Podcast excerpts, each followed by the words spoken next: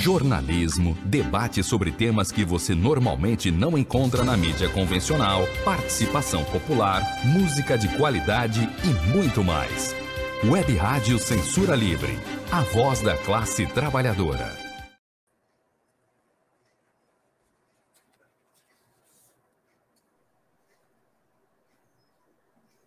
Olá, eu sou Antônio Figueiredo e esta é a Web Rádio Censura Livre, no ar, uma nova edição do programa Opinião com o Wendel Setúbal, revisor de texto com pós-graduação pela PUC Minas. Perdão. Tomar uma, uma aguinha aqui.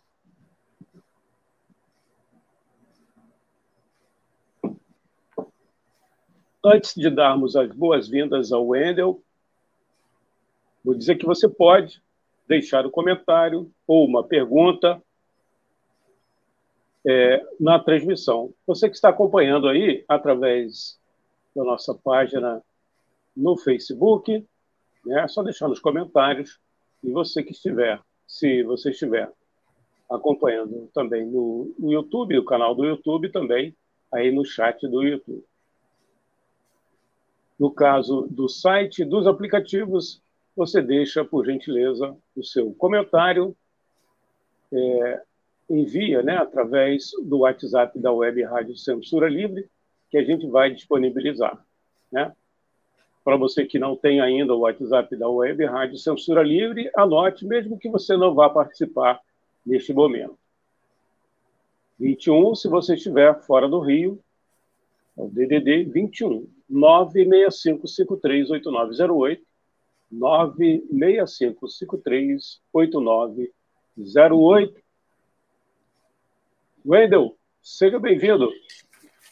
Bom dia, Antônio. Bom dia, ouvintes. Bom dia. Antônio, se o, se o Flamengo fosse a guerra, ele seria a Rússia ou a Ucrânia? É, não sei definir. Em tese, ele é uma Rússia, né? Mais poderosa. Os é. resultados é que não condizem. É. O prêmio Pulitzer é o prêmio mais importante do jornalismo norte-americano. O jornalista é um, uma pessoa de 85 anos, confiável, respeitado mas há quem questione, é, ache inconsistente o que ele escreveu. E, e, ele se recusa a dizer a fonte, o que é muito justo, porque se, se ele disser quem é a fonte, a CIA vai lá e mata. O problema é que o Seymour Hersh, esse é o nome do jornalista, escreveu uma matéria dizendo que em 2021, eu coloquei no meu texto errado, 22, foi 21. Em setembro, com a ajuda da Noruega, os Estados Unidos explodiram gasodutos em Nord Stream, um lugar no Mar Báltico, uma ilha. Qual o problema desse gasoduto? Ele vendia, vendia gás mais barato, tal como a Rússia. Já prevendo então, essa etapa, a etapa do, das sanções econômicas, em 21, lembre-se bem da data, o Biden não confiava na Alemanha. Achava que eles iam ratear. Por isso, explodiu esses gasodutos. E isso foi em setembro de 2021. Em fevereiro, em janeiro, perdão, de 2022, num encontro com o primeiro-ministro alemão, que ele conhecia pouco, porque durante anos foi Angela Merkel, ele se referiu a, aos gasodutos Nord Stream, Nord Stream, não assumindo a culpa, lógico, nem ele nem a CIA assumiram, mas falando que esses gasodutos não teriam utilidade caso houvesse uma invasão russa. Em fevereiro, a Rússia invade a Ucrânia. Então, tudo que uma parte da, da imprensa de esquerda, atualmente, vem afirmando de que os Estados Unidos incentivaram essa guerra. A, a Ucrânia é um, é um mero bode expiatório para o objetivo de enfraquecer a Rússia e poder confrontar com um adversário maior, que é a China. Tudo isso que se colocou dos Estados Unidos é verdadeiro. Só que os Estados Unidos, com a, com a mídia mundial a seu favor, ganhou a, a batalha de comunicação das ruas. A maioria da, da opinião pública pensa como os norte-americanos, que os russos são um, um povo violento e maldoso e a Ucrânia é uma pobre coitada. Quanto ao povo, sim, mas quanto às autoridades, não é bem assim. De modo que os Estados Unidos são responsáveis pelo início não oficial da guerra entre Rússia e Ucrânia em setembro de 2021. E uma outra coisa interessante, aí pega a, mídia brasileira também, não, não estão sendo noticiados os atos e manifestações contra o envio de armas mais poderosas para a Ucrânia. Milhares de pessoas estiveram em Paris no domingo em protesto. Houve protesto em outras capitais. A mídia mal informa. Só informa quando é positivo para a Ucrânia. O que esse pessoal está pedindo? Um cessar-fogo, propostas concretas para a paz e não enviar mais armas pesadas, como tanques. Porque se os Estados Unidos confirmarem esse projeto de mandar armas mais potentes, os russos podem retaliar com armas nucleares. E aí começa uma terceira guerra que nós que não temos nada com isso, com os nossos problemas aqui, vamos acrescentar mais um, que é o efeito nuclear, as consequências do efeito nuclear. Portanto, vamos esperar que esta guerra consiga chegar a um, a um fim. O Putin percebe que o cálculo que ele fazia era de que em um mês, dois meses, ele liquidaria a fatura. Não foi o que ocorreu, porque o, a OTAN pegou recursos dos Estados Unidos, a indústria armamentista adora ir ao trabalho porque significa produzir e faturar mais, é uma das indústrias mais poderosas no, nos Estados Unidos, e, em troca disso, a guerra se acelerou, o Putin não conseguiu uh, os objetivos a que ele se propôs, mas a OTAN não. Nós estaríamos num relativo empate. O problema dessas negociações é como vai ficar o Putin. O Putin tem uma visão autocrata de poder, ele é de extrema direita. Se ele for derrotado, se a Rússia perder nessa negociação diplomática, a tendência é a médio prazo ele cair. Se ele se não conseguir sair como derrotado ou visto como derrotado, melhora a situação dele.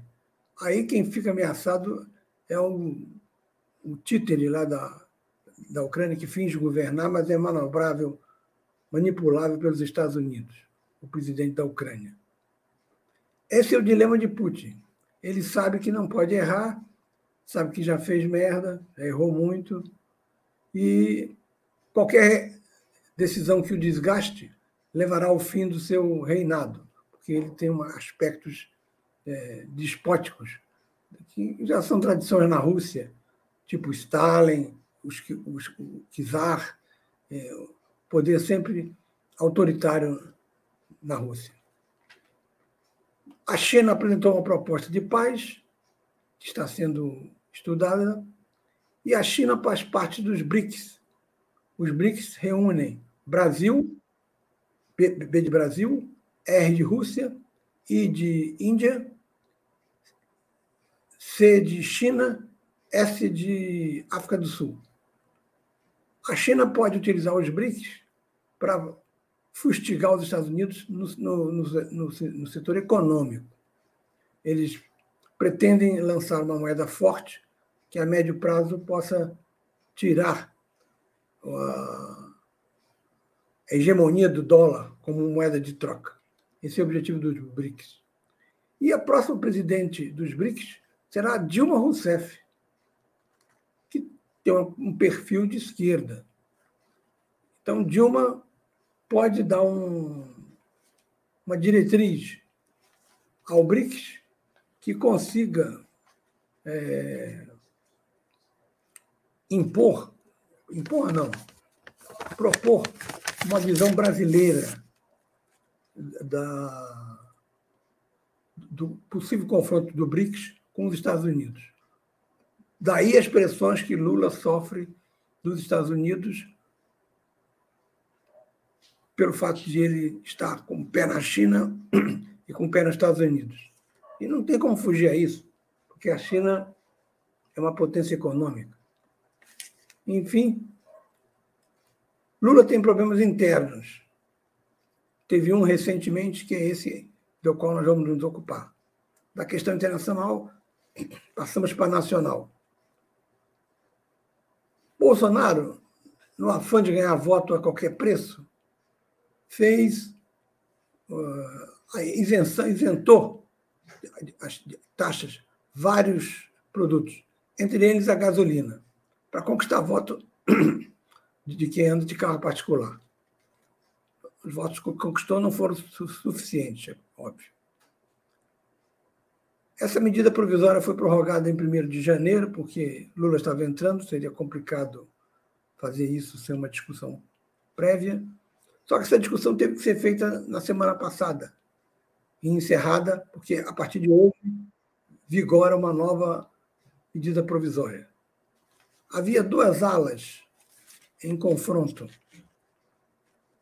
O curioso é que a mídia esperava que o primeiro confronto dentro do governo Lula ocorresse entre petistas e os não petistas de centro ou de direita, do tipo Alckmin, Simone Tebet, mas não foi isso que ocorreu o conflito foi interpartidário, foi dentro do PT. De um lado, a ala política, representada por Gleisi Hoffmann, presidente, entre outros.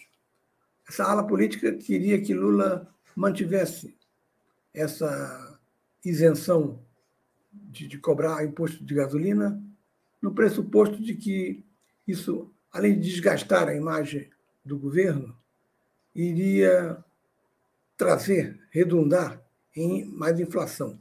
Alguns contavam coisa de só ela traria 1% ao mês de inflação. A visão de Haddad e de outros mais pragmáticos, eu particularmente sou mais simpático com essa visão do Haddad, colocava que não, que essa taxação já existia, foi suspensa pouco tempo pela demagogia bolsonarista, teria de voltar teria de voltar porque nós temos um compromisso com indústrias não poluentes. E a gasolina de carro é um, poluente. Além do mais, o, se o Brasil der mais força ao etanol, esvazia o poder do, da, da, gasolina. Essa era, era, era, a visão de Haddad. O pessoal da Glaze retrucava dizendo que nada era, seria garantido. Manter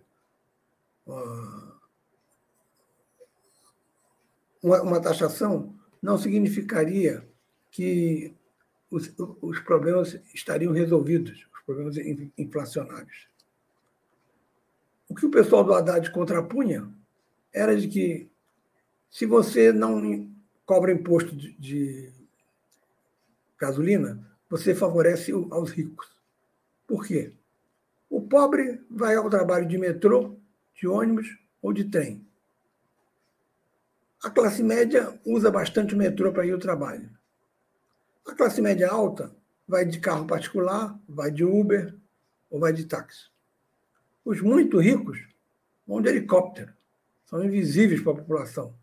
Descem lá na, no terraço do, do prédio que é transformado em heliporto, descem você nem os vê. O povo não, não sabe quem são seus algozes. Bom, isso mostra que interessa aos ricos não taxar a gasolina. E há uma dupla vitória para os ricos, um duplo benefício, que seria: se você não taxa a gasolina, a arrecadação cai. Se a arrecadação cai, você, governo, precisa de pegar dinheiro no mercado. Como você pega dinheiro no mercado? Emitindo os títulos da dívida pública. Se você emite esses títulos e vende a juros altos, você consegue dinheiro. O rico vai ganhar, então, duplamente, porque vai arcar, vai ganhar com esses juros altos que o governo vai arcar. Portanto, é, a posição dos que eram favoráveis à taxação seria correta. Vamos chamar arbitrariamente uma posição de esquerda e uma de direita. Lula, como diz o título do, de, desse texto, em caso de dúvida, centrei. Teve uma posição centrista. A, a gasolina, o imposto vai voltar, mas aos poucos. Hoje, por exemplo, a medida provisória deve falar em algo em torno de 47 centavos de, de imposto. Vai voltar aos poucos. Acomodou Gleisi Hoffmann, acomodou Haddad. E, e isso tinha, teria implicações, inclusive, na sucessão presidencial, porque Haddad é o mais forte candidato, supostamente, de Lula. Lula já estaria com 81 anos e provavelmente com dificuldade para governar um segundo mandato. Essa é, é, a questão. O mercado também estava interessado em saber qual o peso que teria o Haddad. Se ele perde essa, ele ficaria considerado um, um, um que o americano chama de pato manco. Teria poder, mas não, mas teria de, de, de, é, um certo desgaste. Bom, como se não bastassem os problemas de Lula é, forçado a, a, aderir à Ucrânia, coisa que o, o, o petismo como um todo recusa, tendo que lidar com os problemas da gasolina, ressurgiu agora a extrema-direita bolsonarista no parlamento. Ressurgiu, na verdade, ela começou. E começou num alto estilo. Conseguiram assinaturas para criar uma CPI. CPI que vai investigar o quê? Os atos de 8 de janeiro. Aí o cinismo dessa gente se evidencia. Eles fizeram o 8 de janeiro e querem investigar o 8 de janeiro. Para quê? Querem investigar a omissão dos poderes públicos, ou seja, vão insinuar que Lula e o ministro da Justiça fizeram questão de não dar bola para os avisos da ABIN e fizeram de propósito. E, além do mais, querem apurar as injustiças que estariam ocorrendo dentro das prisões, onde essas pessoas, segundo eles, não podem receber visita e, segundo Bolsonaro, lá em, nos Estados Unidos, são chefes de família. Essa CPI conseguiu o número de assinaturas necessário, o bolsonarismo tem respaldo parlamentar para isso, e irrompeu no escritório do senador Pacheco. É, querem que ele como presidente do Senado, é, dê, indício, dê, dê início a essa CPI. É evidente que o governo vai se mexer para impedir a, a CPI. Quais táticas serão utilizadas, eu não sei, mas é óbvio que isso vai acontecer, porque uma CPI desse tipo é um puro palanque para bolsonarista. É, isso é de um cinismo de uma disfarçatez que não tem tamanho. Não se coloca é, com clareza o que, que vai fazer uma CPI da qual o presidente da, da, da CPI, que seria indicado por eles, é um dos indiciados do 8 de janeiro. Ele vai investigar a si próprio? É óbvio que não. Essa CPI só visa trazer confusão para o governo. Essa é a tática, por enquanto, do bolsonarismo puro. Não tem o que argumentar, confusão. Bolsonaro não voltou ao Brasil, os boatos sobre problemas conjugais aumentam e Michele está lá com seu salário de 33 mil, como presidente do núcleo de mulheres do PL. Não é à toa, é um grande salário, que ela acha pouco. Bem, esses foram, então os três pro, pro, pro, problemas mais vitais da conjuntura. O aniversário da guerra da Ucrânia, da Rússia contra a Ucrânia, e o, a, o depoimento bomba de Seymour Hersh, Hersh, Seymour Hersh, o jornalista investigativo que descobriu que os Estados Unidos, em setembro, bem antes do início da guerra, que foi em fevereiro do ano seguinte, já explodia gasodutos, já pensando em um futuro bloqueio do gás soviético e, e desse que foi destruído com a ajuda da Noruega no Mar, do no Mar Báltico. A guerra fez um ano, as propostas de paz estão na, na, na mesa e manifestações na Europa em peso que a mídia brasileira oculta ou dá pouca importância, ressaltam que não se deve dar armas de grande potência, é, de grande poder letal à Ucrânia. A passeata maior foi em Paris. Na questão nacional, a coisa mais importante foi o aumento da gasolina, que era o, o assunto do momento. Como Lula resolveria a questão? Resolveu centristicamente, é, nem lá nem cá. Vai haver, mas vai haver aos pouquinhos. Mas resolveu, o que pelo menos é um dado a favor. Não ter resolvido, ter mantido taxa zero, seria até uma capitulação ao eleitoralismo de Bolsonaro. E, falando em eleitoralismo de Bolsonaro, ele volta com a sua turma querendo uma CPI que investigue o 8 de janeiro. Beira o ridículo e espero que seja barrada.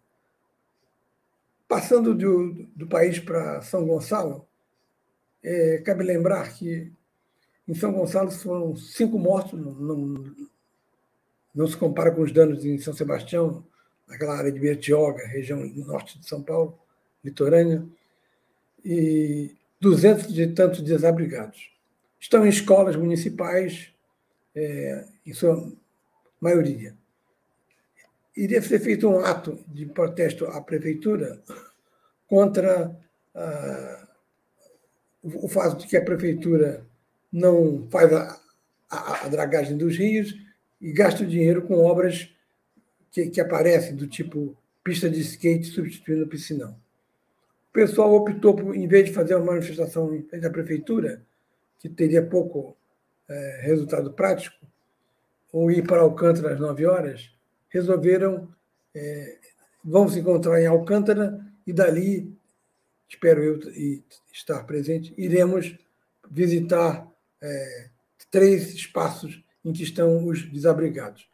Se estiver numa escola municipal, pode ter problema, porque a prefeitura deve estar querendo impedir o contato desse pessoal com a imprensa, de modo geral. Mas não é possível contactá-los e é o que será feito no sábado. Aí eu vou propor aos participantes da, do, da, dos atos de solidariedade em três locais que deem depoimentos sobre a questão e, e também é, recepcionar a nova vereadora é, Genilson. Iremos também é, tentar um, um, contato com o deputado estadual Josemar, que agora está na Alerj, para ver quais os problemas de São Gonçalo que aparecem. Eu queria, no finzinho, me referir a um, a um, Eu falei de cinismo, mas o cinismo da burguesia é, é maior do que o dos seus representantes políticos. A CCR, que administra barcas e pontes, não, a ponte ela já, já, já saiu, administra barcas, ela quer uma indenização, porque acabou o contrato, de 700 milhões, indenização que ela alega porque pegou as barras numa situação precária. Já queria para sair agora nessa sexta-feira que vem 200 milhões, senão as barcas não saem. Uma chantagem clara dirigida a, ao, ao, ao, governo. O governo do Estado é uma, uma quantidade de problemas que quem assiste o Bom Dia Rio ou o RJTV assiste a mesma ladainha. Faltam professores nas escolas, tem escolas estaduais que estão desde o início do ano letivo sem dar aula. Isso ocorre em São Gonçalo, isso ocorre em Caxias, isso ocorre em São João de Meriti, na Baixada Fluminense. Em menor escala, na Prefeitura do Rio de Janeiro. Não, não tenho os dados da Prefeitura de São Gonçalo. Esse Estado que não consegue resolver o problema de trazer professores para dar aula no ensino médio, não tem condição de resolver um problema muito mais complexo que é esse das barcas. Porque existe um, contrato lá atrás que deve ter sido feito que favorece essa, essa ganância, essa, essa quantidade enorme de dinheiro, 700 milhões, como indenização, supostamente pelos trabalhos prestados, além do lucro que ela leva pela, pelo custo da passagem de lá e de Charitas. Essa é uma questão que a gente tem que acompanhar também, porque diz respeito a um, meio de transporte menor do que barcas, do que trem, ônibus e metrô, mas é importante porque separa Rio de Niterói e, e Paquetá de, de Rio de Janeiro, que são as barcas. É, essa é a questão. E uma, uma, uma última lembrança um dos assinantes da CPI, que quer apurar o 8 de janeiro, é o elemento de extrema-direita de Niterói, Carlos Jordi. Por aí já se tem uma ideia do que pretende essa, essa tribo. É isso aí, Antônio. Você que está com... Obrigado, Wendel. Você que está acompanhando aí, é, muita rotatividade na audiência de emissoras de rádio, o caso não é diferente com aqui a Web Rádio Censura Livre, que você pode estar é, tá sintonizando agora no site, nos aplicativos, ou até mesmo aí na página da Web Rádio Censura Livre no Facebook e no canal da emissora no YouTube. Durante é, a exposição do Wendel, eu coloquei aqui na tela, vou repetir aqui, é, essa imagem é da página Fato e Ideias do Facebook.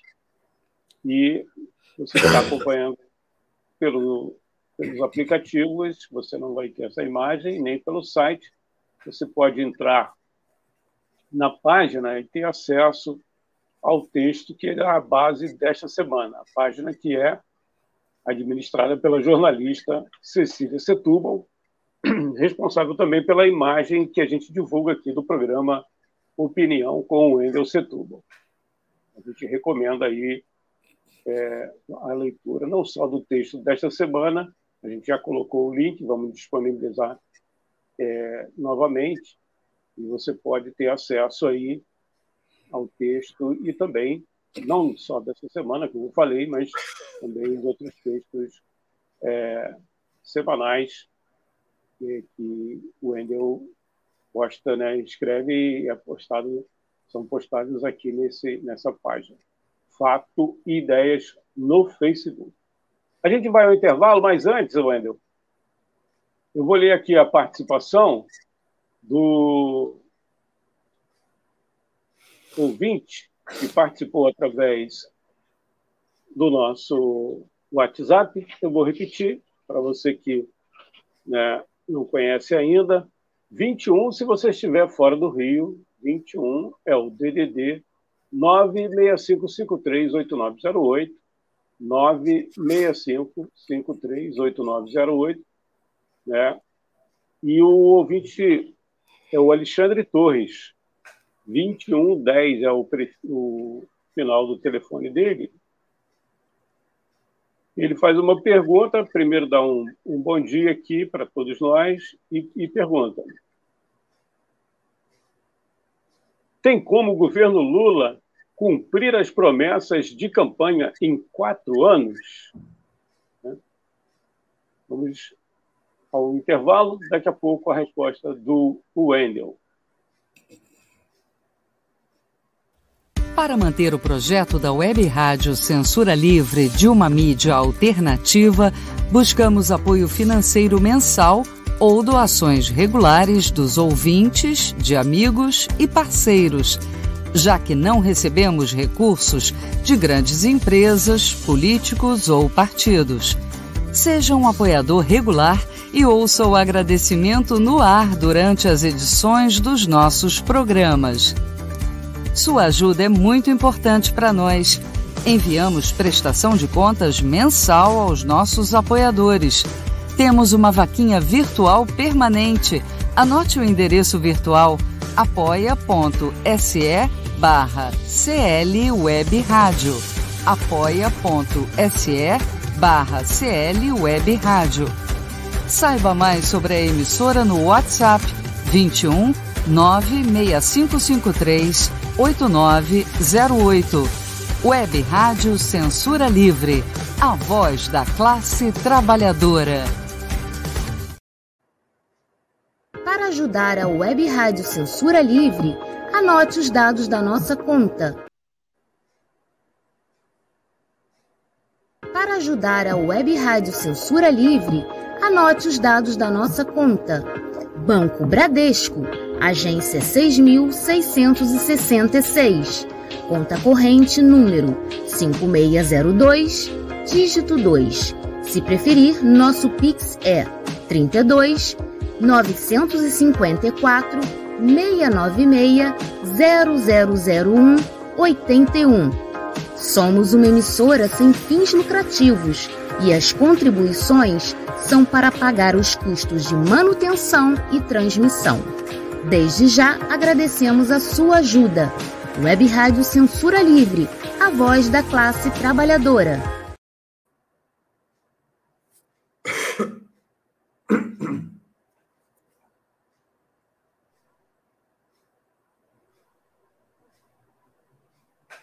Já estamos de volta aqui no programa Opinião com Wendel Setúbal, é, revisor de texto com pós-graduação pela PUC Minas. Repetir aqui a pergunta do nosso internauta, o Alexandre Torres, final do telefone dele é 2110, 2110. Ele pergunta para você, Wendel, só repetindo aqui, se tem como o governo Lula cumprir as promessas de campanha em quatro anos. Perdão pela tosse. Bem, acho que nem ele sabe, né? Não dá para saber se sim. O concreto é que o, governo Lula precisa de dinheiro para investir. Não é um fenômeno brasileiro. Em todo o mundo, o investimento estatal é, é sempre maior, mesmo nos Estados Unidos. E o Estado tem que intervir, porque a iniciativa privada só consegue, inter, só consegue injetar recursos cercando-se de seguranças. E alguns investimentos você não tem essa, essa segurança. Então, quem ocupa o lugar? O Estado. Isso ocorre em, em todos os países, não é só no Brasil, não. Conseguir dinheiro, um orçamento curto, e com esse Banco Central latindo é, no pé do Lula, ele só consegue, aumentando a arrecadação, taxando os mais ricos. Essa é, é uma das alternativas ao mesmo tempo que ele está isentando os mais pobres de sequer declarar imposto de renda, pode ser que a arrecadação de imposto de renda seja superior às anteriores, que quem ganhava dois salários mínimos era obrigado a fazer declaração. não pagava, mas só o fato de ter que fazer já significa um comprometimento burocrático. Então, se ele cria condições de, de, que está investindo, aí o investidor estrangeiro pode chegar. Pode chegar tanto na, na questão ambiental quanto na produção em si. É, e é o caso também da China. Há, há uma questão aí que, que, que paira né, nessa questão dos investimentos, que é, é, sim, você vai taxar os mais ricos e vai conseguir investimentos, mas que tipo de coisa você pretende fazer? Ontem eu vi um, um setor, do, deve ser do PT, que defende é, como um dos pontos que gerem emprego a indústria, a indústria naval. Isso, eu sou absolutamente contrário à volta da indústria naval. A indústria naval no Brasil absorve muitos empregos, reconheço. Tem muita gente aqui fazendo Uber em São Gonçalo. Você pergunta o que, que fazia antes, trabalhava no Mauá. Mas a indústria naval não consegue ser competitiva no mundo. Os navios que a gente faz são contratos caros, porque os navios feitos no Oriente usam uma mão de obra quase escrava. Por isso que a gente não consegue competir com eles. Eu acho, então, que a indústria naval tem que avaliar muito bem qual o sentido de, da volta. Absorver empregos, sim, mas vender para quem? Esse, essa é a questão que já ocorreu no governo Dilma, a, referente à indústria naval. Você produz, mas não tem para quem vender por causa da relação de escravo. Uma coisa toca a outra. Gente da Bahia, que estava trabalhando como escravo em duas vinícolas no Rio Grande do Sul, o Ministério do Trabalho foi lá e remeteu-os de volta para a Bahia. No dia seguinte, um vereador, cara de pau, de direita, obviamente, fez um longo discurso, tá nas redes sociais aí, é, dizendo que os produtores vinícolas do, daquela cidade dele não trouxessem mais esse povo aí, falou com preconceito, que são os baianos, que trouxessem os argentinos. Os argentinos são limpos, ou seja, são brancos para ele, os argentinos trabalham de sol a sol sem reclamar e quando vão embora ainda agradece ao patrão. Ele falou: Isso aqui é trabalhador, os argentinos. O cinismo dessa gente não tem fim. E, por fim, é, acho que já devo ter respondido, na medida do possível, a resposta à pergunta feita. Depende de vários fatores para gerar emprego e o país crescer e enfrentar os ricos e ver a maleabilidade do, do Congresso. Por enquanto, é, não dá para prever se sim, se não.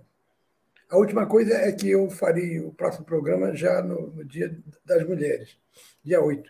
E a gente tem, tem que abordar o, o crescimento impressionante do número de feminicídios, de ataque às mulheres é, e a questão do aborto, que, é, atacado também pelo presidente da, da bancada evangélica. Essas questões dizem respeito ao mundo da mulher, e no dia 8 a gente fará uma das partes do nosso comentário, a situação real hoje no momento de mulheres do mundo, inclusive, como eu não sou identitarista, as limitações que o movimento tem em relação à essência da, da crise social, que é a luta de classes. Uns trabalham e, e outros exploram. Essa, essa é a questão fundamental. Antônio. Wendel, muito obrigado. Até semana que vem. Que vença o melhor lá, Flamengo e Vasco, né? Eu, eu, eu queria como Zagalo, que empate melhor. Que empate melhor. É isso aí. Um grande abraço a todos e até semana que vem.